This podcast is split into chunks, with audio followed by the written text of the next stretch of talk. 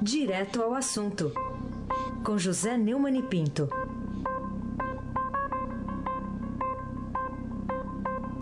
Oi, Neumani, bom dia. Bom dia, Raíssem Abac. Bom dia, Almirante Nelson Volta. Oi! Bom dia, Gustavo Alves Grisa. Grisa. Bom dia, Emanuel Bonfim.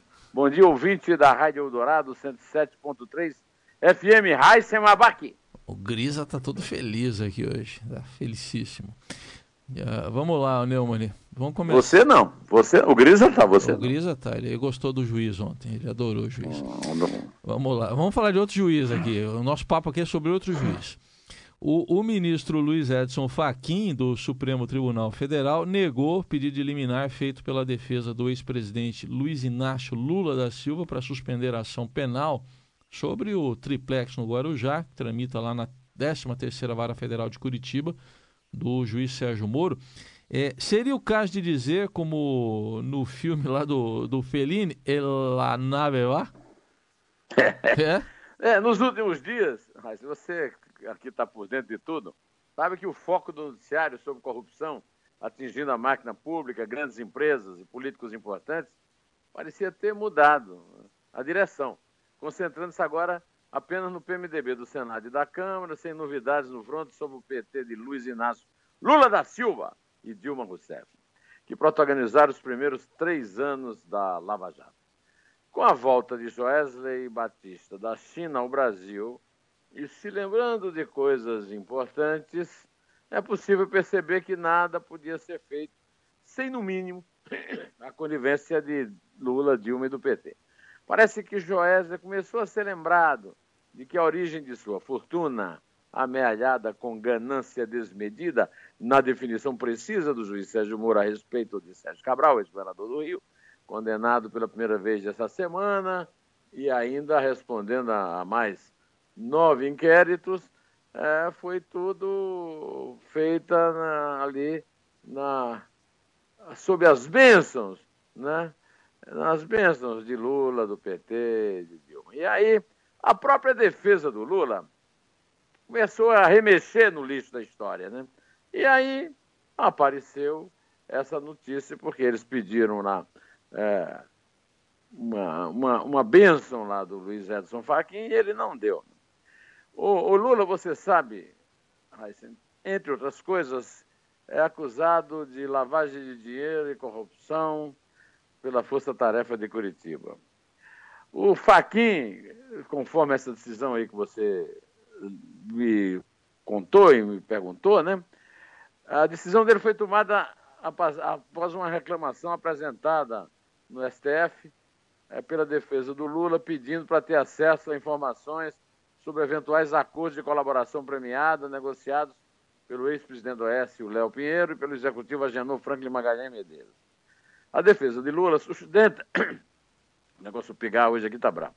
É que, a, é que essas informações podem influenciar diretamente a ação penal que o cliente responde e questiona o fato de Moro ter negado acesso a eventual incerto acordo de colaboração não celebrado.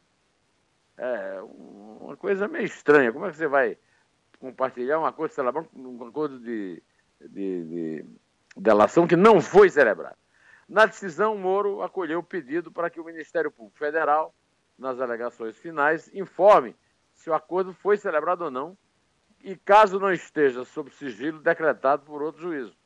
Como se vê, Lula e o PT não saíram de cena. Apenas houve uma trégua de notícias, da qual a memória de sua atuação desastrosa no comando do governo federal levou à maior crise financeira da história e ao desemprego de 14 milhões de trabalhadores, pobres trabalhadores brasileiros. Essa lembrança é dolorosa, mas é sempre útil. Meu colega, meu amigo Raíssa Mabak. É, não podemos esquecer disso, né? Essa tragédia toda. Bom, mas parece agora que o Lula, o PT, Temer o, e o PMDB dele também terão sempre a, a companhia no noticiário do candidato derrotado na eleição de 2014, o Aécio Neves. É, não sai mais aí da, da Berlinda, Neumann? Essa, essa impressão está correta? quando eu acordei, a primeira coisa que eu vi foi a presença do Aécio praticamente toda a primeira página do portal do Estadão. Né? O, o variado noticiário sobre o Aécio começa, na minha opinião, com as escaramuças do Senado mostrando que ele foi afastado, mas continua com poder lá. Há vários fatos lamentáveis a comentar a respeito, mas eu vou escolher para começar um caso que fala, é, que confirma a conclusão de meu artigo publicado ontem no Estadão e agora reproduzido no meu blog, o blog do Neumann na política do Estadão. Não há quadro de Santos nesse prostíbulo Brasil, mas apenas cartazes de procurados pela polícia. Veja o caso do presidente do Conselho de Ética do Senado da República, o, o varão, o varão João Alberto Souza, do PMDB do Maranhão. Mesmo com prazo estourado, ele traz de volta as nossas notícias político-policiais do dia José Sarney, a cuja senzala política ele pertence. Pois bem, esse cidadão alega, imagine só, Heisen, que ainda não tomou conhecimento do processo de cassação do senador Aécio Neves, porque está de licença médica. Você já falar em dodói conveniente, o, o Heisen? Como hum. presidente do colegiado, cabe a João Alberto a decisão de aceitar ou arquivar o processo. A assessoria dele informou, por meio de nota, que ele tirou licença médica nesta semana e que, em razão disso, ainda não conhece o pedido de cassação. E, e nem contou que que doença é essa que ele tem? Né? Vai ver, está com a unha encravada. Essa notícia nos traz de volta a realidade dos prazos esticados, das desculpas amarelas, do cinismo deslavado de nossos políticos. Mas nem tudo são flores na vida do Essinho essa semana, interrompida aqui pelo feriado de Corpus Christi de hoje. O Procurador-Geral da República, o nosso querido Rodrigo Janot, utilizou postagem dele próprio no Twitter para reforçar argumentos do pedido de prisão. No dia 30 de maio, o presidente licenciado do PSDB publicou foto de reunião com os senadores, todos do PSDB.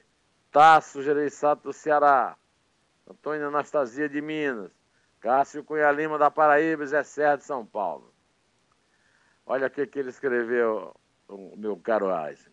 Na pauta, votações no Congresso e agenda política. Afastado ele não está, diz o, o Janot. O julgamento do pedido de prisão dele, que o Janot pediu, né, será julgado terça-feira, dia 20, ao mesmo tempo que o pedido de anulação do afastamento apresentado pela defesa. Segundo o Janot, a despeito da suspensão do exercício das funções parlamentares decretada judicialmente no âmbito dessa ação cautelar, Aécio Neves, tudo em maiúsculo, né? Está escrito pelo Janot. Continua exercendo suas funções, conforme reunião divulgada por ele mesmo em redes sociais no dia 30 de maio de 2017. É, por isso que ele apela pela prisão do ex-presidente nacional do PSDB ao Supremo Tribunal Federal. Ainda segundo Janot, Aécio faz uso espúrio do poder político e que isso é possibilitado pelo aspecto dinâmico de sua condição de congressista representado pelo próprio exercício do mandato em suas diversas dimensões, inclusive a da influência sobre pessoas em posição de poder. Outro ponto que Janot atribui a essa é sua plena liberdade de movimentação espacial e de acesso a pessoas e instituições que lhe permite manter encontros indivíduos em lugares inadequados. Tá certo isso, Raíssa? É, tá certo, né? Aliás, esse, isso aí do senador João Alberto não saber de nada aí, acho que só ele e os índios não contactados da Amazônia que não sabem disso do, do Aécio. Eu não sei porquê, os índios não contactados foram avisados. É, de algum jeito. Bom, é, por esse mesmo. Sinais de fumaça. Sinais de fumaça aí. Bom, por esse mesmo noticiário, Neumani, apesar de a contragosto, a, parece que o, os aliados de Aécio no PMDB também tem se rendido às evidências de que não vai ser, uh, não vai dar né, para passar por, por cima das decisões do Supremo a respeito da sorte, em, ou melhor, né, da falta de sorte do Tucano Mineiro, né, Neumann? Julgamento marcado para terça-feira. Ah, pois sim. Depois de um encontro com o presidente do Senado, Eunício Oliveira, o, o PMDB do Ceará, né, o ministro Marco Aurélio Mello, Supremo Tribunal Federal mudou de tom e afirmou ontem que a decisão de afastar Écio está sendo cumprida pelo Congresso.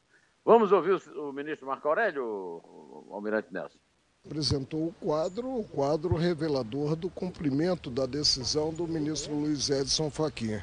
O senador Aécio Neves foi suspenso das funções, das funções legislativas. Agora precisamos aguardar e aguardar com serenidade. As instituições estão funcionando como convém e há a independência e a harmonia entre os poderes o poder legislativo e o poder judiciário. O fato, o, esse é que o nome, o fato, Heisen, é que o nome oh, do Aécio oh, mais no Obrigado, obrigado, é, obrigado, viu? Depois que o cara perde pro Santos do, do nosso querido Gris, não fica com muita moral, não. É, né? Ah, bom. Não está, não está mais no painel do Senado. E o Tucano perdeu o direito à verba de gabinete e ao uso de carro oficial. Mas ainda sobram muitas vantagens. Viu? Mesmo afastado, ele vai continuar recebendo o salário base de R$ 33.763. Ao Globo, Eunício disse ter explicado a Marco Aurélio que o regimento do Senado obriga a instituição a pagar a essa um terço do seu salário, pois ele não perdeu o mandato. Os dois terços restantes, que não serão pagos, se referem à ausência do parlamentar na casa. O, presidente do Senado disse que foi até o Supremo também para dirimir dúvidas que tinha com relação aos direitos do Tucano. Marco Aurélio tinha dito que a decisão do ministro Fachin estava sendo descumprida e que o Senado não tinha nomeado o suplente no lugar do, do Aécio. O Eunício relatou que todos os atos administrativos que comprovariam, segundo ele, que desde o dia 18 de maio, não sei por que, que ficam citando sempre essa data aqui, viu, foram suspensas prerrogativas como carro oficial, bloqueio do nome do senador no painel de votações etc. Segundo o presidente do Senado, foi um encontro institucional. Vamos ouvi-lo? Vamos ouvir o Eunício, meu caro Almirante Nelson. Reclamaram tanto, fotografaram tanto esse painel, que a mesa resolveu excluir o nome do senador pelo afastamento que veio do Supremo Tribunal Federal. Estava bloqueado. O, agora está apagado o nome para que não gere nenhum tipo de dúvidas em relação a isso. Então não há nenhuma novidade, claro, eu, eu não há nenhuma novidade em relação a isso. A mesa tomou todas as providências para atender à decisão da Suprema Corte. É, a culpa é do fotógrafo que fotografou o painel, né? O, o PMDB continua apoiando a Écio no acordão em que a contrapartida é a permanência dos tucanos no governo Temer, sempre sob ameaça de novas revelações. Agora é do Lúcio Funaro. O Globo está dando que o Lúcio Funaro vai contar o diabo lá do, do Coronel Lima. Você lembra do Coronel Lima, Raíssa Abac? Lembro. Então, Amigão, Coronel né? Lima. Amigão do presidente, não é não? Amigo, há muito tempo, desde o tempo da Secretaria de Segurança Pública do Estado de São Paulo. Isso. É, é por isso que o Temer está sempre sob ameaça de novas revelações delatores que podem ser acrescentadas ao pedido de inquérito do, ao STF contra o presidente, também a ser apresentado por Janot Raissem Abac. Bom, é, é, só que, o Neumann, se a Aécio só tem tido notícias ruins, a, a volta aí do Joesley Batista permitiu que o Planalto comemorasse um alívio dado ao presidente Michel Temer com as declarações aí do ex-aliado dele, ex-desafeto também, o, o, Eduardo Cunha ontem, não foi isso não, Neumann? Sim, senhor, sim, senhor. O ex-presidente da Câmara, Cara de Cunha, negou nessa quarta-feira, ou seja, ontem, em depoimento da Polícia Federal, ter recebido propinas da JBS em troca de se manter calado nas investigações da Operação Lava Jato, em especial as que dizem respeito ao Temer. Ele prestou depoimento no inquérito que investiga Temer por corrupção passiva, obstrução de justiça e organização criminosa. E fez uma frase maravilhosa: Meu silêncio não está à venda. Já a palavra, né? É, segundo o advogado Rodrigo Sanches Rios, que acompanhou o depoimento, vamos deixar o advogado falar, né? O Almirante Nelson vai tocar a voz do rapaz. Quanto aos fatos da JBS, o, o, o, deputado ressaltou mais uma vez de forma firme que o silêncio dele nunca, nunca esteve à, à venda, né? Ou seja, nunca procuraram ele, nem o presidente Temer, nem interlocutores próximos ao, ao presidente para é comprar o silêncio do deputado. Então ele refutou todas as, as perguntas. Procuraram ele é muito bom. Acho que o Frei Crisóstomo não, não, não ia gostar disso aí. O advogado não compareceu às aulas de português, é. procuraram é. ele. O Frei não ia gostar, é... não. O Frei não ia gostar nada disso. Ele fazia chamada oral de verbo, não podia é, falhar com ele. Procuraram ele, é uma residência maravilhosa. De fato, a notícia dada pelo advogado, vamos dar o nome dele, Rodrigo Rios, esse agressor da língua portuguesa, que acabamos de ouvir, foi recebida com alívio, até uma certa euforia contida, digamos, no Palácio do Planalto. No entanto, antes de encerrar, eu tenho uma notícia dada da noite de ontem que não deve ter sido recebida com muito entusiasmo por Temer e seus ministros de confiança. É que o ministro decano do Supremo Tribunal Federal, Raíssa, o Celso de Mello, negou a anular a homologação da delação premiada dos executivos da holding JF. O pedido havia sido feito pelo, feito pelo governador do Mato Grosso do Sul, Reinaldo Zambuja, do PSDB. Os advogados alegavam que não foi cumprido o requisito de legalidade, um dos três necessários para validar no Supremo de acordo de colaboração premiada junto com voluntariedade e regularidade. Nesse caso, restando inequívoco que Joesley e Wesley, estou repetindo a alegação da do governador, são líderes de organização criminosa, não se poderia jamais deixar o Ministério Público oferecer denúncia, muito menos ter sido homologado o termo de colaboração. O advogado Gustavo Passarelli da Silva é que apresentou esse pedido, destacando é, o, o, ministro Celso de Mello, ao, ao negá-lo, que a jurisprudência atual do Supremo não admite habear corpus contra a decisão de outro ministro. Além disso, o ministro argumentou que, mesmo se fosse cabível a ação, há outro problema.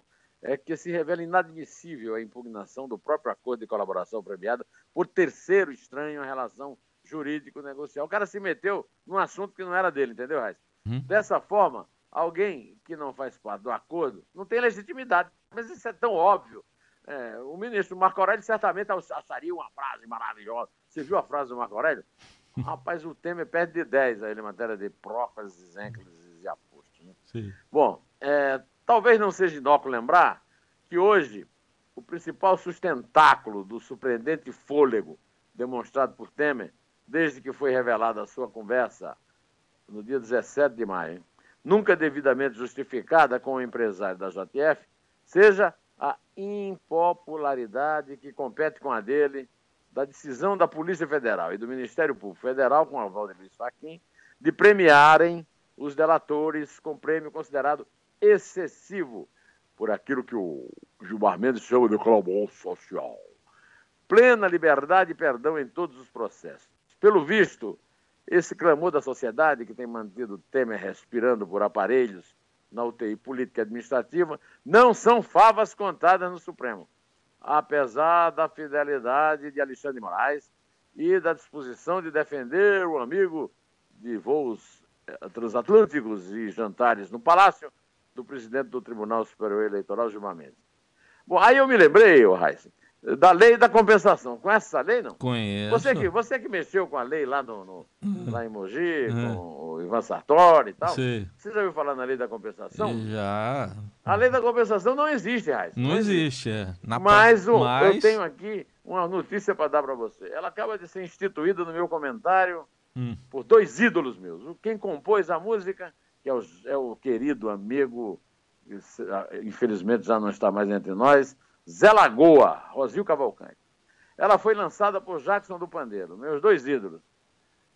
Olha, ela está valendo na cúpula do, do Judiciário. Eu vou pedir que o Almirante Nelson toque pelo menos uma estrofe dessa composição maravilhosa na versão de outro amigo meu, Bilil de Campina. Estou na caixa, Almirante. O meu irmão,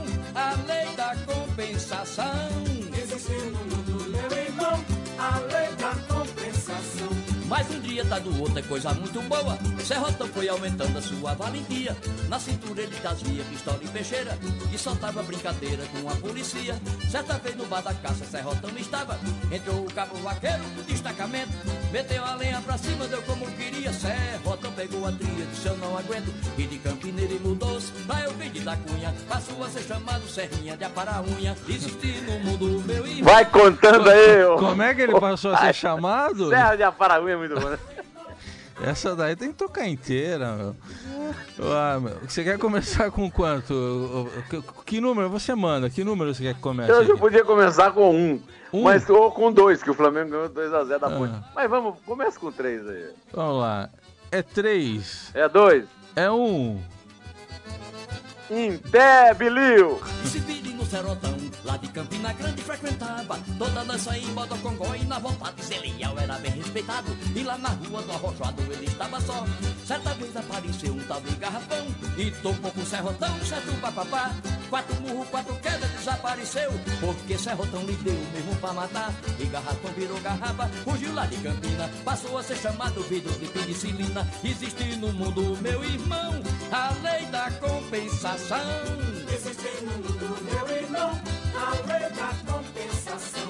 E mais um dia atrás do outro é coisa muito boa. Serrotão foi aumentando a sua valentia E na cintura ele trazia pistola e peixeira E soltava brincadeira com a polícia. Certa vez no bar da caça Serrotão estava Entrou o cabo vaqueiro com destacamento Meteu a lenha pra cima, deu como queria. Serrotão pegou a tria, disse eu não aguento E de Campina ele mudou-se pra Euclides da Cunha. Passou a ser chamado Serrinha de aparar unha Existe no mundo, meu irmão A lei da compensação